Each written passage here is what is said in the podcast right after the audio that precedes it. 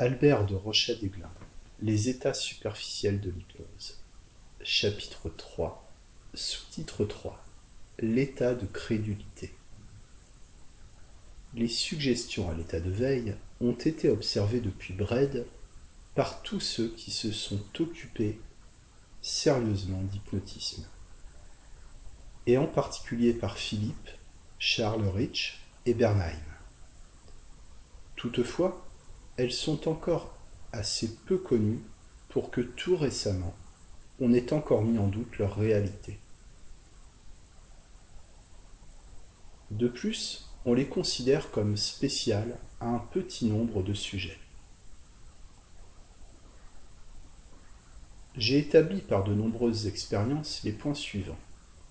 Premièrement, dans l'état de crédulité, une idée quelconque du sujet se transforme automatiquement en sensation ou en acte suivant sa nature. Les suggestions peuvent être à échéance. Ces phénomènes sont donc identiques à ceux qui se produisent dans l'état somnambulique, sauf peut-être qu'ils présentent une intensité moindre.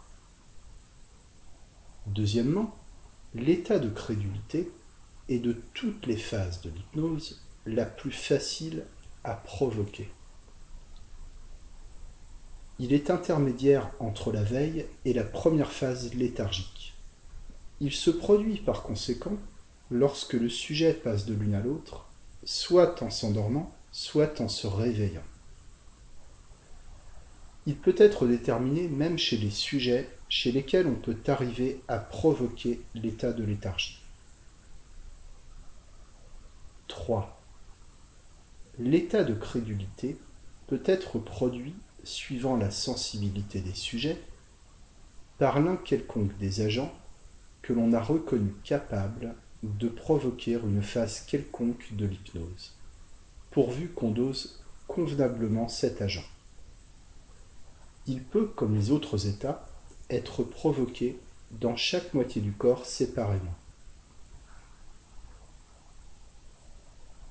Quatrièmement, on peut, avec les substances présentant les polarités suffisamment énergiques, déterminer chez un très grand nombre de personnes, en agissant directement sur les organes des sens, un état de ces organes analogue à l'état de crédulité, c'est-à-dire les rendre aptes à recevoir sous l'influence de la pensée du sujet les hallucinations qui leur sont spéciales. Ainsi, en appliquant un objet négatif, un bâton de soufre par exemple, contre la narine droite d'un sujet, et en éveillant en lui l'idée d'une odeur déterminée, le sujet sent cette odeur. Cinquièmement, une hallucination ou une suggestion quelconque peut être détruite par tout agent qui réveille ou, en d'autres termes, par tout agent qui rétablit l'activité cérébrale. Sixièmement, quand l'hallucination se produit à la suite d'une action de polarité isonome sur l'organe d'un sens, on la fait disparaître par l'action d'une polarité hétéronome.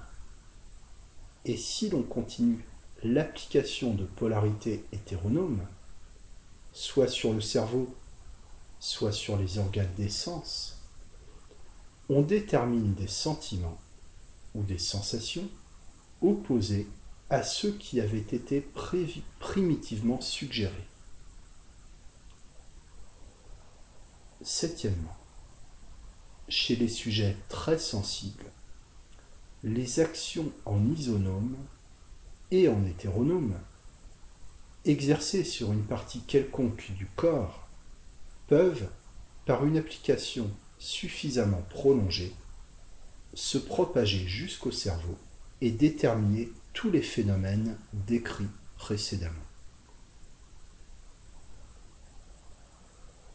On voit, comme première conséquence de ces lois, qu'un sujet peut se donner à lui-même toute espèce d'hallucination et de suggestion en fixant sa pensée sur ce qu'il désire et en se mettant en même temps en état de crédulité par l'un quelconque des procédés propres à amener cet état qui sont à sa disposition.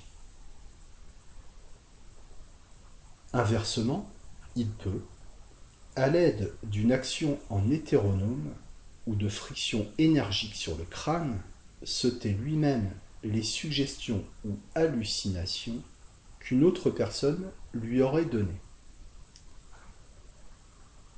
Je n'ai pas besoin, disais-je en 1886, de faire ressortir l'importance considérable de pareilles constatations au point de vue moral si l'on vient à en reconnaître la généralité. Or, depuis ce moment, je n'ai cessé de constater la justesse de mes premières observations. Je n'ai du reste pas été le seul, puisque le docteur Cazenave de La Roche a communiqué à la Société de médecine pratique, dans la séance du 4 décembre 1890, le cas suivant de suggestion neutralisée dans ses effets post-hypnotiques par l'application de courants magnétiques. Il y a deux ans, j'assistais avec quelques-uns de mes confrères à une séance publique d'hypnotisme donnée par le célèbre P, magnétiseur de profession. Sur sa demande adressée à l'assistance, s'il se trouvait quelqu'un désirant être hypnotisé, se présenta un jeune homme d'une vingtaine d'années, fortement musclé, au front bas et écrasé, à la physionomie vulgaire, du reste parfaitement inconnu de M. P. Après avoir profondément endormi le jeune homme, M. P lui suggestionna qu'il allait se rendre le lendemain matin à onze heures à la villa du docteur X située à quatre kilomètres, qu'il pénétrerait dans la maison, entrerait dans le cabinet du docteur X, qu'il écrirait sur une feuille de papier la déclaration suivante Je suis un voleur, avec sa signature au bas. Inutile de dire qu'une fois réveillé, le jeune homme ne conservait nulle souvenance de ce qui s'était passé durant le sommeil magnétique. Le lendemain matin, le jeune homme se rend, selon son habitude, à l'atelier, se met tranquillement au travail, sans que rien dans sa physionomie, dans son attitude ou dans son langage dénote le plus léger trouble intérieur. À onze heures sonnant, il se lève brusquement, le regard fixe, les traits contractés, s'élance au dehors, écartant violemment tous ceux qui cherchent à lui barrer le passage. Arrivé dans la rue, apercevant plusieurs groupes échelonnés le long du chemin qu'il a à parcourir, il se jette à travers champs, saute des haies, franchit des fossés et arrive tout en nage, le visage bouleversé, à la villa du docteur X qui l'attendait. Conduit dans le cabinet de notre confrère, il se précipite sur une feuille de papier et d'une main fiévreuse commence à écrire les mots suivants. Je suis un V. Au même instant, le docteur approche de sa nuque un aimant en position hétéronome et perpendiculairement à l'axe du corps. Ici commence une scène palpitante d'intérêt pour l'homme de science et inoubliable pour les assistants. À peine l'aimant est-il appliqué que le jeune homme est pris d'une agitation subite. Le visage exprime le malaise et la souffrance. Les bras raidis font des efforts violents pour écarter un obstacle invisible et comme pour se soustraire à une douloureuse étreinte. sa main crispée efface la lettre V et la remplace par la syllabe non. Alors le docteur éloigne l'aimant et au même instant, le jeune homme rature la syllabe non et lui substitue la voyelle vol.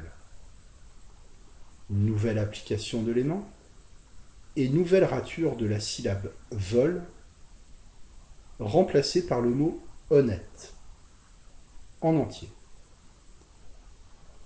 À ce moment, le système nerveux tendu en est arrivé à un tel diapason d'hyperesthésie que craignant les graves conséquences que pourrait entraîner pour le sujet cette lutte trop prolongée entre deux courants d'origine différente, nous mettons fin à cette curieuse expérimentation. Le docteur retire définitivement les mains, et alors la suggestion reprenant le dessus, le jeune homme efface le mot honnête et écrit délibérément Je suis un voleur. Et il signe. J'ai soigneusement conservé ce précieux autographe dont les nombreuses ratures témoigne du terrible combat qui s'est livré dans le cerveau du jeune homme entre la suggestion et le courant polaire de l'aimant. J'ai constamment observé aussi, depuis plus de dix ans, que les sujets étaient complètement insensibles aux actions qu'on pouvait exercer sur leur peau quand ils se trouvaient sous l'influence d'une suggestion. Cette insensibilité est due sans doute à la concentration de l'attention du sujet sur la suggestion qui s'est emparée de son esprit. C'est toujours l'histoire d'Archimède. Toute personne, se sachant sujet et se sentant poussée à commettre des actes anormaux ou éprouvant des sensations qu'elle a quelque raison de croire hallucinatoire, n'aura donc qu'à se pincer pour savoir si elle possède sa sensibilité ordinaire. Si elle l'a perdue, c'est qu'elle est sous l'influence d'une suggestion. Et elle n'a, pour la faire disparaître, qu'à rétablir la circulation cérébrale en se frottant la tête. Il est du reste de son intérêt de s'exercer à employer le moyen que je viens d'indiquer, car l'expérience prouve que beaucoup de sujets peuvent s'habituer à surmonter l'espèce de stupeur où les plonge la suggestion. Stupeur qui les empêche d'avoir d'autres idées que celles qu'on leur a imposées. Un hypnotiseur habile saura, il est vrai, formuler ses ordres de manière à déjouer toute espèce de résistance.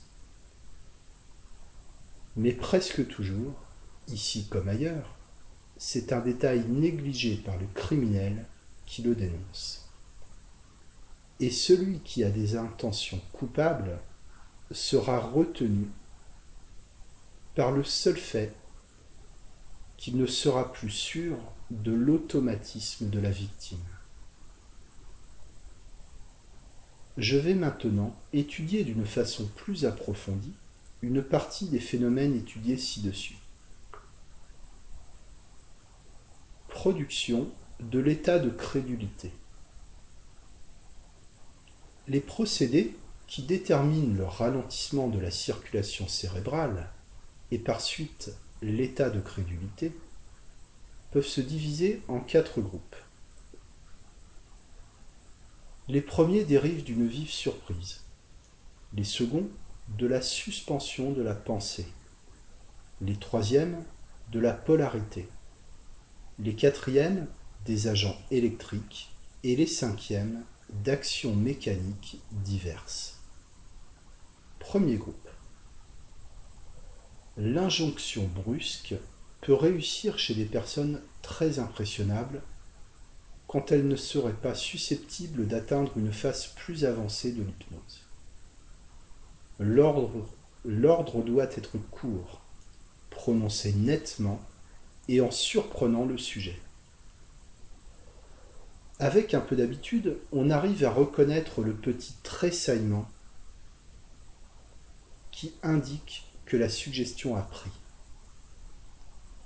On peut ainsi, au commandement, rendre à la fois toute une assemblée de sujets aveugles, sourds, muets, boiteux, paralytiques, et les guérir, leur enlever et leur rendre la sensibilité ou la mémoire. Leur faire croire qu'ils sont possédés du diable ou transformés en animaux dont ils imitent les cris et les mouvements. Les faire avancer ou reculer, tomber à terre et se relever, dormir et se réveiller. Les enfermer dans un espace dont ils ne peuvent plus sortir, les empêcher de pouvoir vous atteindre avec l'arme qu'ils tiennent à la main, etc., etc. Ces effets sont très dramatiques et se produisent avec une intensité d'autant plus grande qu'il y a plus de sujets réunis, soit par l'effet de l'instinct d'imitation, soit par celui de courants induits encore mal connus. Une lumière vive et subite comme celle du magnésium, ou un rayon électrique, peuvent également dynamiser les idées que le sujet a dans l'esprit. Mais presque toujours, cette action est trop violente et détermine d'emblée l'état cataleptique, ainsi que je l'ai déjà signalé pour les bruits de même nature. On a observé bien des fois que la peur donne des hallucinations.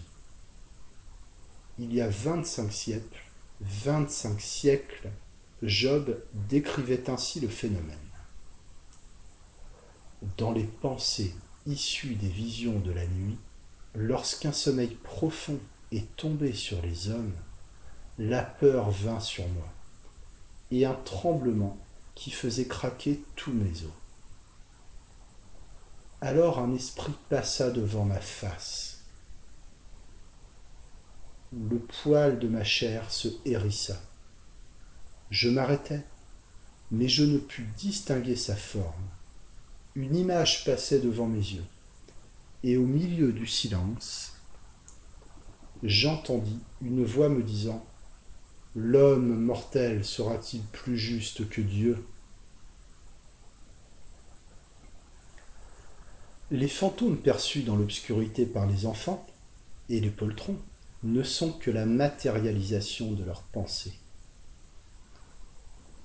Au moment où la peur a mis une masse d'hommes dans l'état de crédulité, il suffit du moindre son, du moindre jeu de lumière déterminant chez l'un d'eux une illusion, pour que cette illusion se propage avec la rapidité de l'éclair et entraîne la troupe tout entière dans une fuite désordonnée. Inversement, qu'un chef, saisissant le moment psychologique, commande l'attaque, la suggestion aura son effet et on verra se produire ce que dans l'armée on appelle une panique en avant. Une émotion vive produit le même effet que la peur. Je me trouvais à Paris, rapporte Vigan, à une soirée de M. Bellard, quelques jours après l'exécution du prince de la Moskva. L'huissier, entendant le nom de maréchal aîné, annonça Monsieur le maréchal Ney. Un frisson électrique parcourut l'assemblée. Et j'avoue, pour ma part, que la ressemblance du prince fut, pendant un instant, aussi parfaite à mes yeux que la réalité. Je dis à Benoît de penser à un objet quelconque, à mon chien par exemple, puis de se donner à lui-même une secousse comme s'il avait peur. Il voit alors apparaître comme un éclair la tête ou une partie plus considérable du corps du chien, suivant l'intensité de la secousse. L'effet est naturellement plus complet si c'est moi qui lui fais peur. On voit par ce qui précède que rien n'est plus facile pour un juge d'instruction que d'arracher par la brusquerie ou par la fixation des yeux à un témoin ou un prévenu sensitif toutes les dépositions, tous les aveux qu'il voudra. Le juge peut créer, par suggestion, les souvenirs les plus précis, qui s'évanouiront quand le sujet sera revenu à son état normal. Celui-ci niera alors, de la meilleure foi du monde, ce qu'il aura dit. Mais il suffira, pour le remettre dans la voie de ses prétendus aveux, de le ramener à l'état où la suggestion s'est prescrite. J'ai fait à ce sujet de très nombreuses expériences absolument concluantes devant des magistrats de Blois, de Grenoble et de Paris, avec des sujets très sensibles. Il suffit de les regarder tantôt dans les yeux, tantôt sur le front, pour leur faire perdre ou leur rendre la mémoire de leur déposition suggérée.